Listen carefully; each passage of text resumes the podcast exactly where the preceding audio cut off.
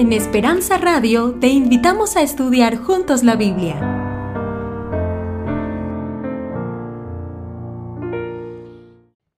Muy buenas noches. Eh, vamos a tener una oración en esta hora y vamos a, a prepararnos para el estudio de esta noche. Oremos. Bendito Padre Celestial, te damos gracias por tu amor, por tu misericordia, por el cuidado que has tenido de nosotros hoy. Yo te suplico, Padre, que en esta hora ellos puedan ver tu rostro. Que yo no tenga nada que decirles a ellos y que tú tengas mucho que hablarle a su corazón en esta hora. Gracias por tu amor. En el nombre de Jesús. Amén.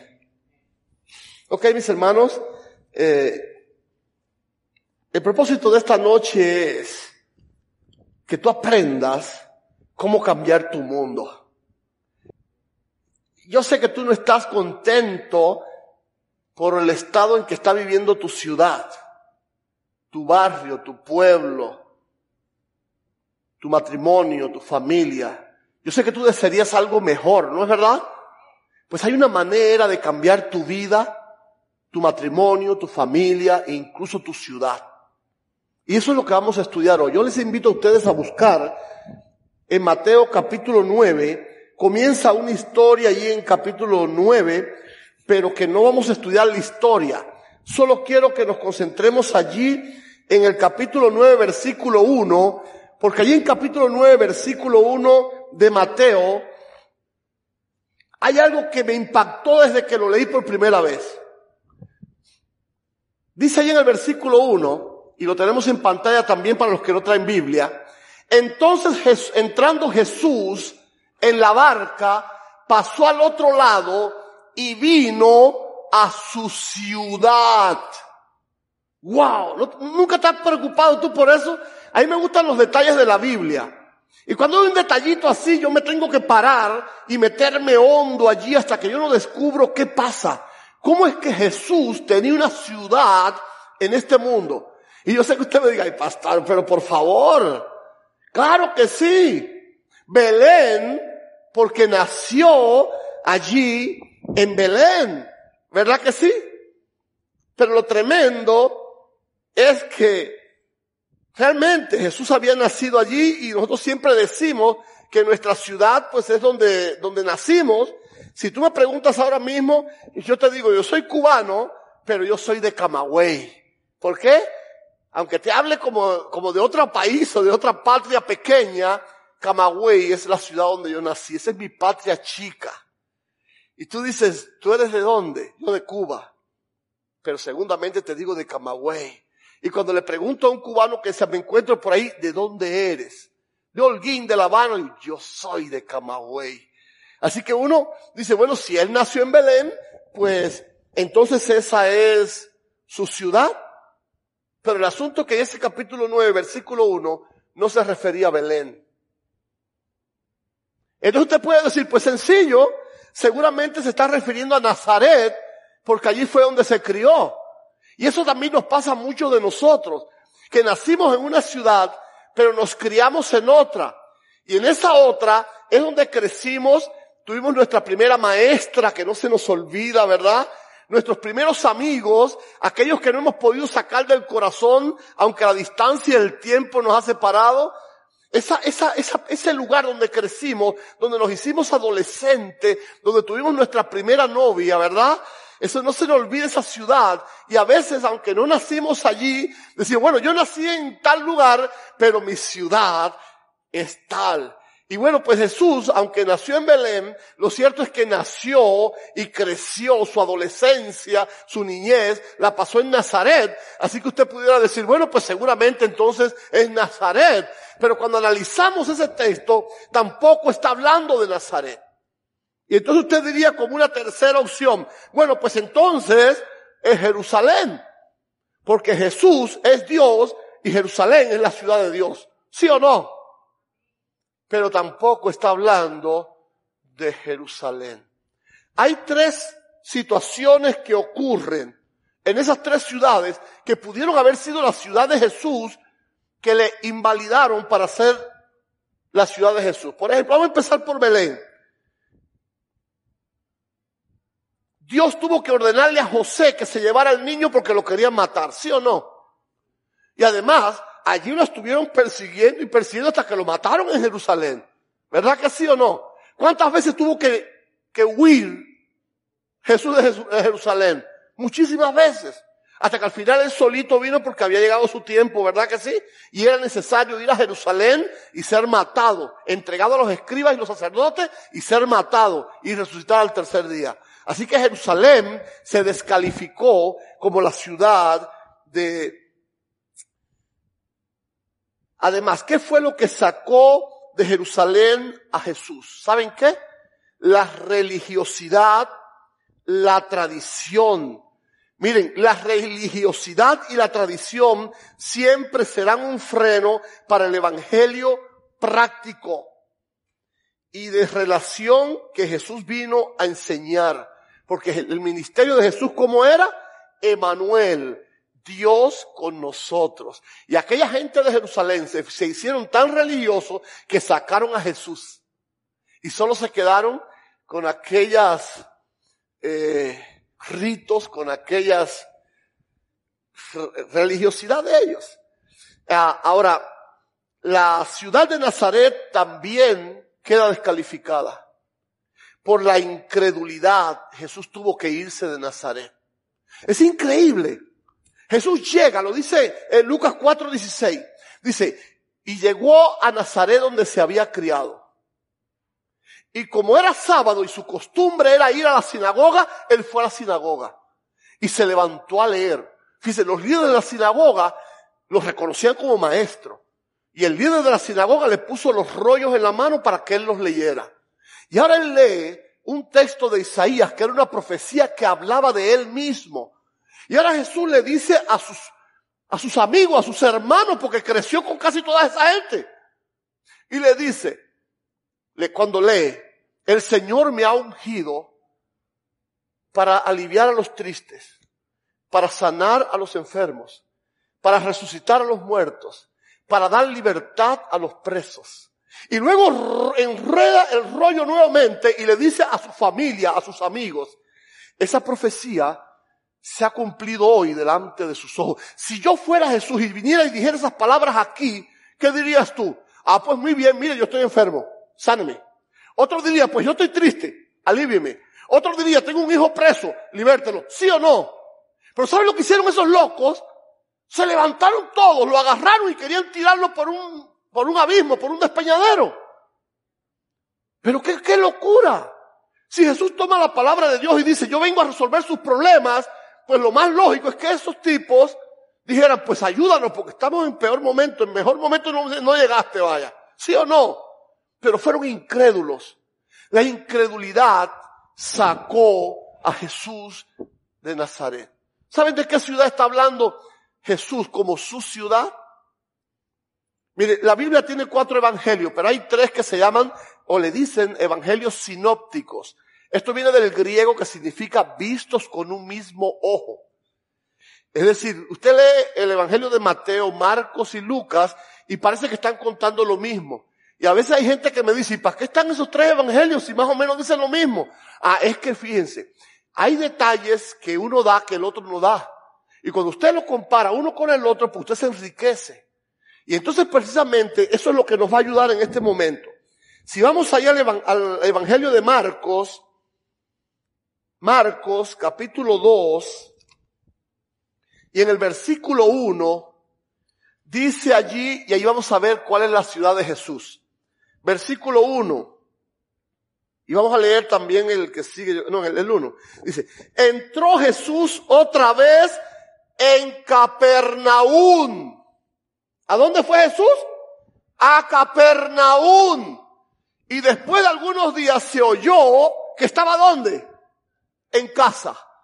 Así que la ciudad de Jesús en esta tierra era Capernaum. Y en Capernaum tenía una los evangelios, te das cuenta que fue en Capernaum donde Jesús hizo más milagros. Hasta el punto que luego los de Nazaret, celosos, Le dijeron, ¿cómo es que en Capernaum haces tantos milagros y aquí no has hecho ninguno? Ah, es que usted me tuve que ir huyendo de allí. Cuando les dije a los que había venido casi me matan, ¿sí o no? Ahora, ¿qué tenía de especial Capernaum para que Jesús lo hiciera su ciudad? ¿Quiere que le dé un detalle interesante, una curiosidad de Capernaum? Miren, vamos a hablar de la, de la educación judía. La educación judía bueno, déjeme decirle primero que Capernaum es un pueblito que está al lado del mar de Galilea, es un pueblito de pescadores. Ahora, la educación judía es muy especial. Nace el niño judío y a los ocho días de nacido tienen que circuncidarlo y presentarlo en el, en el templo. Ahora, a los seis años, quiere decir que desde, cero hasta los seis años, la mamá lo tiene que educar y preparar. Y ahora, a los seis años, hay que traer a ese niñito de seis años ante los rabinos y ese niñito tiene que repetir de memoria la Shema. Él tiene que pararse ante los rabinos para que sea un buen judío. Por ahí empieza. Shema Israel, Adonai Eloheyu, Adonai Ehak. Wow. Eso es lo que está en Deuteronomio 4.6 que dice, oye Israel, el Señor nuestro Dios, el Señor uno es. Porque esa es la piedra angular de la teología de la doctrina judía. Su Dios es uno. Entonces los niños de seis años tienen que venir y repetir ante los rabinos, los rabinos la Shema de memoria. Luego, a los 14 años, que es donde se declaran verdaderamente judíos, tienen que regresar nuevamente. ¿Se acuerdan cuando Jesús se presentó y se perdió en la ciudad? tenían que presentarse allí y tenían que, tienen, porque todavía hoy lo tienen que hacer, tienen que recitar de memoria la Torah. ¿Sabes qué cosa es la Torah? Lo que tú y yo conocemos como Pentateuco. Los primeros cinco libros de la Biblia, de memoria. ¿Ya alguien se sabe aquí el Génesis de memoria? Pues esos niños tenían que saberse la Torah de memoria. Y luego, esos muchachos cuando cumplieron los 18 años, tenían que venir ante los rabinos para poder estudiar en una universidad rabínica. Y entonces tenían que repetir de memoria no solo la Torá, sino también los profetas y los salmos. Es decir, todo el Antiguo Testamento, lo que ellos llaman la Taná. Y ahora, el judío con 18 años que no pudiera repetir de memoria lo que es el Antiguo Testamento, ah, y haberse leído todo el Talmud, que es como el espíritu de profecías para ellos. Y sin 18 años ellos no podían hacer eso, entonces lo catalogaban como judíos de segunda, desecho, y ¿sabe lo que hacían con ellos?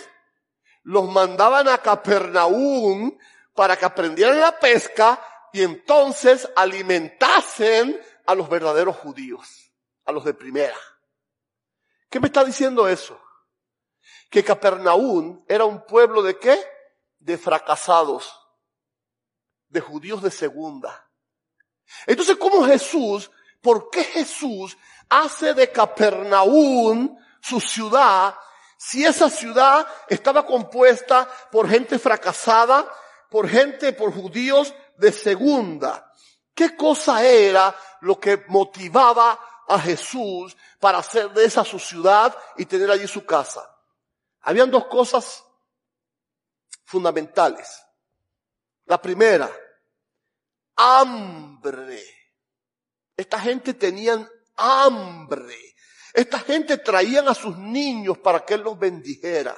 ¿Saben qué más tenían esta gente? Sed. Esta gente caminaban horas en el desierto para encontrarse con Jesús. Esa gente no estaba mirando el reloj, esa gente no estaba mirando día. Cuando Jesús sabía dónde estaba, caminaban porque tenían hambre y sed de Dios. Por eso Jesús escogió esa ciudad como su ciudad. Ahora, ¿sabes quién fue el que provocó que Jesús hiciera de esa ciudad su ciudad? Pedro. ¿Sabes algo? Capernaum, Jesús hizo de esa ciudad su ciudad por causa de Pedro. Y la casa que dice y que está en casa no era la que Jesús se construyó, se compró casa. Era la casa de Pedro. Y desde la casa de Pedro fue donde Jesús dio, hizo los mayores milagros que se, que, se, que, que nos habla la Biblia. Pedro les regaló su casa. Pedro le entregó su ciudad a Jesús. Ahora, ¿saben algo? Pedro no solo puso su ciudad en manos de Dios, ni puso su casa. Él puso todo lo que poseía en las manos de Dios.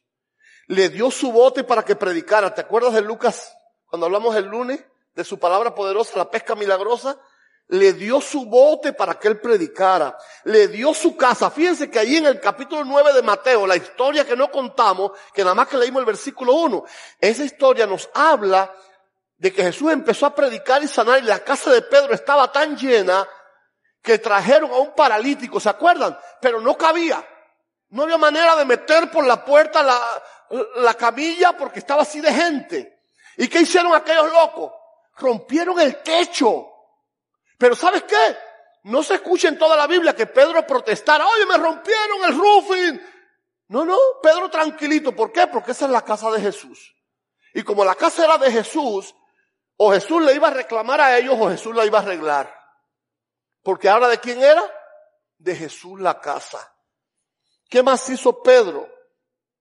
Le entregó sus redes, su empresa de pesca, la Peter Fishing, ¿se acuerdan? Y además le entregó su vida. Pedro se le entregó cuánto? Todo al Señor.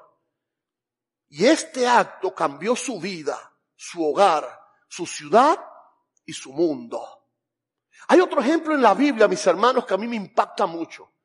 Y es una historia que aparece allí en Primera de Samuel, donde aparecen también dos hombres con hambre y sed de Dios.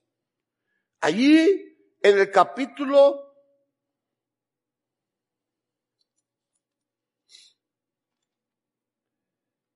diecinueve, capítulo 19 de Primera de Samuel, a partir del versículo 18, vamos a leer esto. No sé si leerlo. Déjenme contarle qué es lo que pasa allí. Ya ustedes tienen la cita. ¿Qué pasa? Saúl estaba persiguiendo a David. Y David sale huyendo y se va a Nayó de Ramá porque ahí estaba el profeta Samuel. Y se fue sin escolta, se fue sin armas, se fue sin nada. Y allí en Nayot de, Ramá se encuentra con Samuel.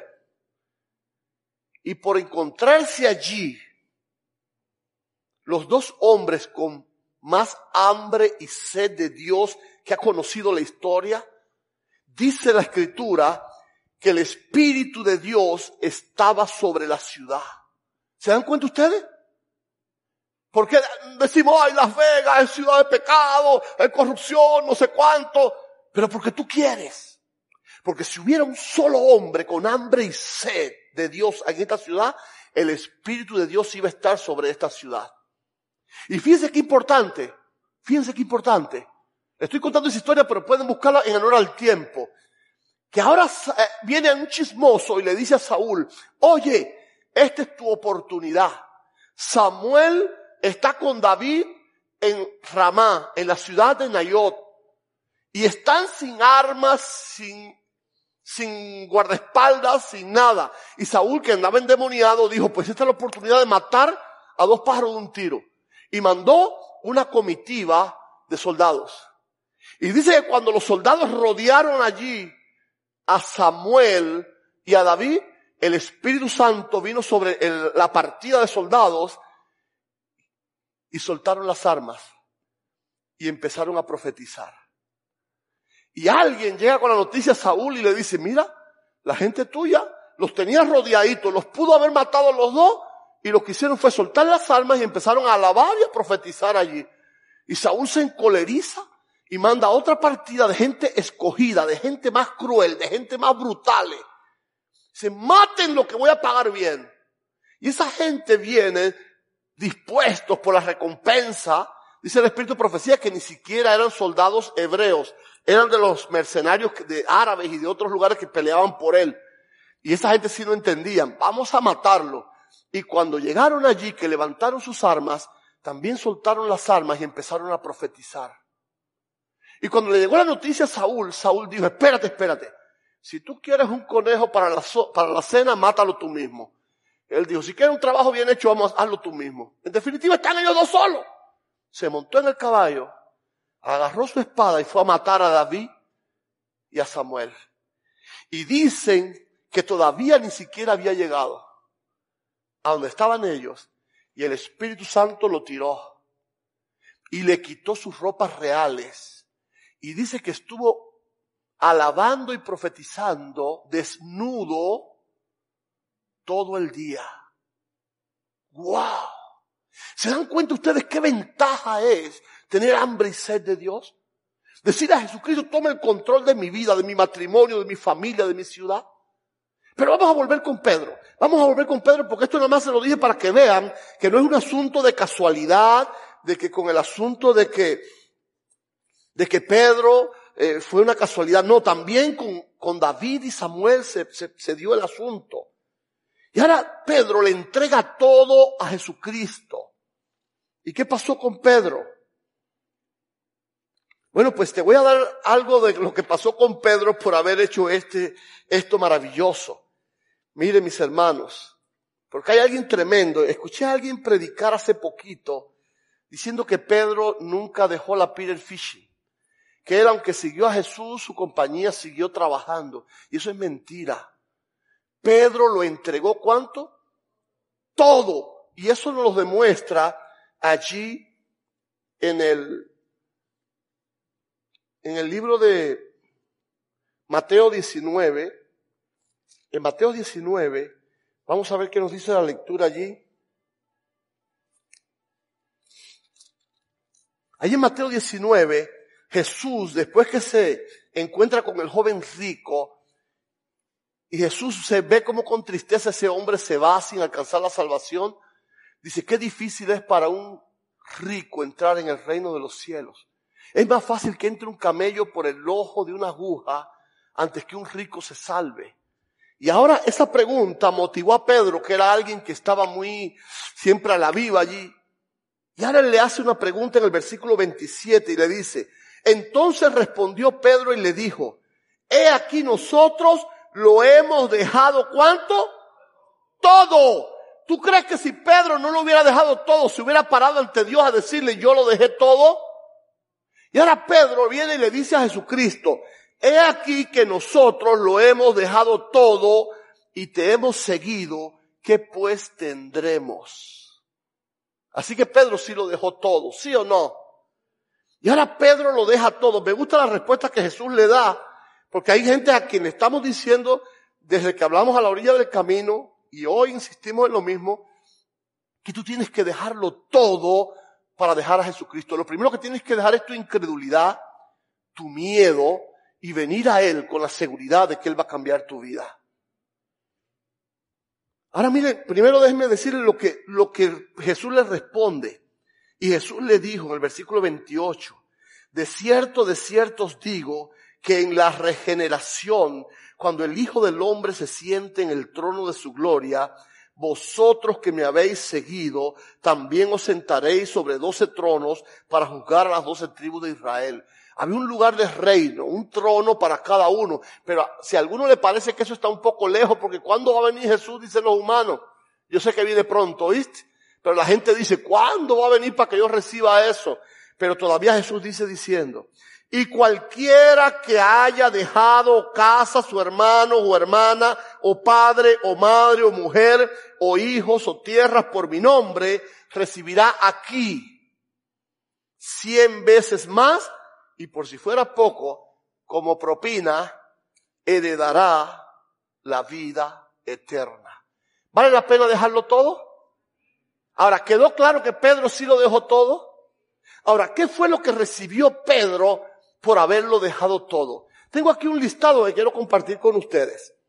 En primer lugar, lo que Pedro ganó cuando le entregó todo a Jesucristo es que tuvo el privilegio de que el Rey del universo viviera con él. Y yo no sé si eso qué te parece, pero para mí es maravilloso dormir sabiendo que Jesús está durmiendo dentro de mi casa. Levantarme y saber que Jesús está levantando conmigo. Imagínate Pedro se sentaba para desayunar y ¿quién se sentaba ahí en la, esquina, en la cabecera de la mesa? Jesús a desayunar con él. ¡Qué bendición! Si se le enfermaba la suegra, pues se le sanaba porque Jesús estaba allí, ¿sí o no? ¿Qué problema podía haber en el matrimonio, en la familia, si Jesús estaba viviendo con él? Así que se dan cuenta, yo creo que con ese privilegio ya no hacía falta más ninguno. Pero como Él lo dio todo, ahora Jesús también se lo da todo. De los doce discípulos, solo tres estuvieron en el monte de la transfiguración. ¿Se acuerdan? Uno de esos fue Pedro. Solo tres presenciaron cómo resucitó a la hija de Jairo. Uno de esos tres era Pedro. El único que caminó sobre el agua, no solo de todos los discípulos, sino de todos los humanos. ¿Sí o no? Después de Jesús, claro, ¿verdad? Porque cuando Jesús caminó también era hombre. Pero después de Jesús, el único que caminó sobre el agua, ¿cómo se llama? Pedro. Dice las escrituras que sanaba con su sombra. Pasaba y los enfermos los acostaban en la calle. Como Pedro a veces estaba tan ocupado, iba hacia el templo y la gente dijeron, no vamos a molestarlo, solamente vamos a poner aquí en la calle los enfermos. Y cuando él pasaba, su sombra los sanaba. ¿Saben ustedes que Pedro fue el primero y el único de dos que lo pudieron hacer que resucitó muertos? Pedro resucitó, ¿se acuerdan? Tabita o Dorcas, como la conocemos. Pablo también Autico, aquel que se quedó dormido y se cayó, pero eso fue incluso después. El primero que lo hizo, ¿quién fue? Pedro. Resucitó muertos. ¿Qué más recibió? Sanaba con la palabra. ¿Se acuerdan aquel cojo que estaba en la puerta de la hermosa? Estaba pidiendo dinero y Pedro, pobrecito Pedro, no tenía ni una cora, pero tenía algo más importante. Llegó y le dijo, no tengo plata ni oro, pero lo que tengo te doy. En el nombre de Jesucristo, levántate y anda. Hay una anécdota tremenda de Inocencio III que llamó a uno de los teólogos de la iglesia, Santo Tomás de Aquino, y lo paseó por todo el Vaticano y le mostró todo el oro y todas las maravillas que ya tenían. Y le dijo, mira Tomás, ya la iglesia no puede decir, no tengo plata ni oro. Y Santo Tomás de Aquino le dijo, sí, pero tampoco podemos decirle a los enfermos, levántate y anda. Ahora tenemos mucho dinero, mucha en tesorería, pero ¿cuánto tenemos de Cristo para sanar, para aliviar el dolor de los que nos rodean? ¡Wow! Pedro lo tenía. Hay algo interesante. Te voy a hacer una pregunta. ¿Quién paga tus taxes? ¿Hay alguien que cuando llegan los momentos de pagar los taxes viene y dice, no, no, tranquilo, yo te los voy a pagar? ¿Eh? ¿O lo tienes que pagar tú mismo? Bueno, ¿sabes qué? Pedro cuando lo dejó todo fue al único al que Jesús le pagó los taxes. ¿Quieres que te lo, ¿quieres que te lo demuestre con la Biblia? Vamos allá al capítulo 17 de Mateo capítulo 17 de Mateo, y dice el versículo 24, cuando llegaron a Capernaum, vinieron a Pedro los que cobraban los dos dragmas y le dijeron, vuestro, maestro no paga las dragmas. Y Pedro comete un error y se adelanta y dice, sí, sí, él sí paga, él sí paga. Y antes de entrar en la casa, Jesús le pregunta a Pedro, ¿qué te parece, Simón? Los reyes de la tierra, ¿de quién cobran sus tributos o los impuestos? ¿De sus hijos o de los extraños? Y Pedro respondió, de los extraños. Jesús le dijo, luego los hijos están exentos, ¿verdad? Pero dice en el 27, sin embargo, para no ofenderles, ve al mar y echa el anzuelo y el primer pez que saques, tómalo y al abrirle la boca hallarás un estatero. Tómalo y dáselo por mí y por ti. ¿Quién pagó los impuestos de Pedro? Jesús. A veces me da dolor cómo veo a la iglesia sufriendo y sufriendo y sufriendo y sus fuerzas no alcanzan. El mundo en el que estás viviendo no te hace feliz a ti ni puede ser feliz a más nadie. Pero el ejemplo de Pedro me dice que tu vida puede cambiar. Tu matrimonio puede cambiar. Tu familia puede cambiar y tu ciudad puede cambiar si tú le entregas todo a Jesús. Tu compañía, tu vida, tu matrimonio, tu familia y tu ciudad. Todo va a cambiar si tú permites que Jesucristo hoy tome el control de tu vida. La ciudad de Capernaum, como te acabo de contar, era una ciudad de fracasados, de ciudadanos de segunda. Y nunca otra ciudad vio tantas maravillas como esa pequeña ciudad de pescadores. No importa hasta qué, en qué situación esté tu vida, tu familia o tu ciudad, si tú hoy estás dispuesto a entregárselo todo a Cristo, Él va a cambiar tu mundo. Mis hermanos, yo estoy feliz. El pastor estaba diciendo hace unos minutos atrás de que ya dos muchachos jóvenes, hombres fuertes y sanos, han decidido bautizarse el sábado. Pero yo quiero preguntarle al resto de los hermanos que no se han bautizado y que están aquí entre nosotros. ¿Se atreverían ustedes hoy a entregarle todo a Jesucristo y hacer arreglo también para bautizarse el sábado? ¿Será que hay alguien aquí que quiera decir ya me cansé de seguir batallando? Porque en definitiva, espérense, ¿qué fue lo que entregó Pedro? Es verdad que lo entregó todo, ¿Pero qué entregó? ¿Una compañía que no pescaba? ¿Una vida que no, se, no valía para nada? ¿Una familia que, era un desastre? ¿Una casa que cuánto pudiera valer aquella pobre cabaña de pescador? Pero sin embargo Pedro no solo recibió todas esas bendiciones, sino que Pedro está esperando un trono para juzgar a las doce tribus de Israel cuando el reino de Dios se manifieste. ¿Sí o no? ¿Tú te atreverías a decirle a Jesucristo, toma el control de mi casa? Vamos a escuchar a los hermanitos que nos, traigan la alabanza en esta hora. Y yo quiero ver a los hermanos que no se han bautizado, los que están entre nosotros. No me importa la edad que tengas, si tienes 8, 20, 15, 35, 40, 60. Hoy es tu día. Vamos a tener bautizos el sábado y tú no deberías perdértelo. Hay dos valientes que ya dijeron, soy de Cristo y el sábado voy a dar testimonio. Si hay alguien que quisiera que le ayudemos de aquí al sábado, porque siente que su corazón debe hacer lo mismo que Pedro para que su vida, su mundo, su familia cambie, su ciudad, todo cambie. Póngase de pie mientras sus hermanos cantan.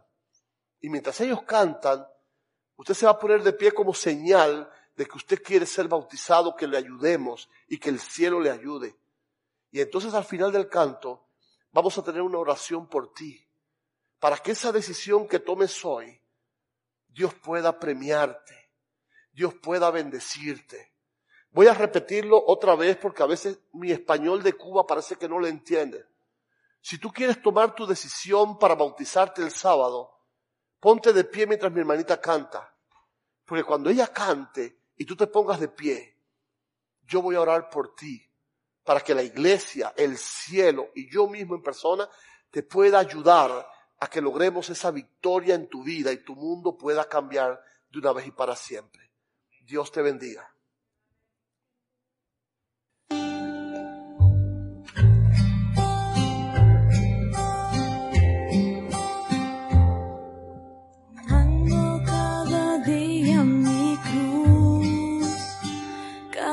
Paso que tú des yo daré. No puesto soy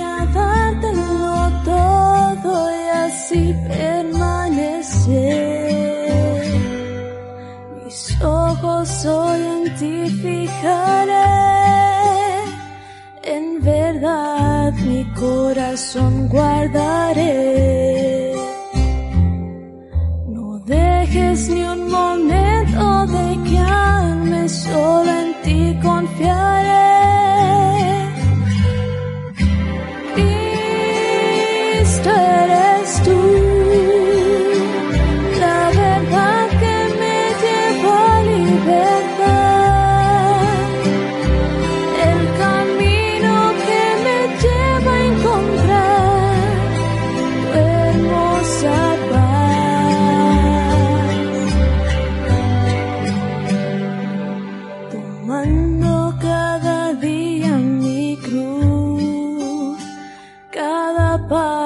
Paso que tú des yo daré.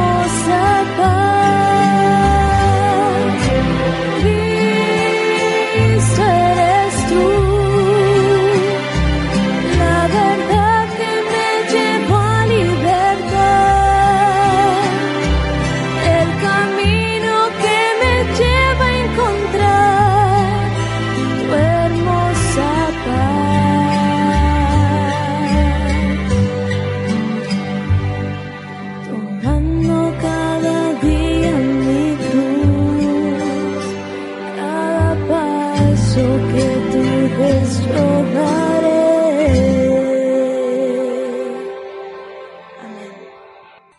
Bendito Padre Celestial, te damos gracias. Te damos gracias, oh Dios, porque hiciste de una ciudad de fracasados, de una ciudad de perdedores, de una ciudad de ciudadanos de segunda, hiciste tu ciudad cuando estuviste en esta tierra. Además hiciste la mayor cantidad de milagros poderosos y tremendos en esa ciudad más que en cualquier otra cambiaste la vida de mucha gente en esa ciudad. Le cambiaste el mundo a todos los, los, que te aceptaron en esa ciudad. Dios mío, estamos en una situación parecida. Estamos viviendo en una ciudad de fracasados. Somos ciudadanos de segunda. Nuestro mundo anda mal, chueco, nuestro matrimonio, nuestra familia, nuestros negocios, nuestra economía, nuestra vida, nuestras relaciones con los demás, todo anda mal. Nuestro mundo está mal, Dios. Pero hoy nos estamos poniendo de pie para entregártelo todo como lo hizo Pedro. Porque queremos que nuestro mundo cambie. Queremos bendición para nuestra vida. Queremos bendición para nuestro matrimonio. Queremos bendición para nuestra familia. Bendice esta iglesia. Salir por esa puerta, Padre, yo lo haga con la seguridad de que estoy dejando a toda esta mi familia bajo la protección y la bendición y el poder del Espíritu Santo. Gracias por tu amor. Tráenos de vuelta mañana. En el nombre de Jesús. Amén.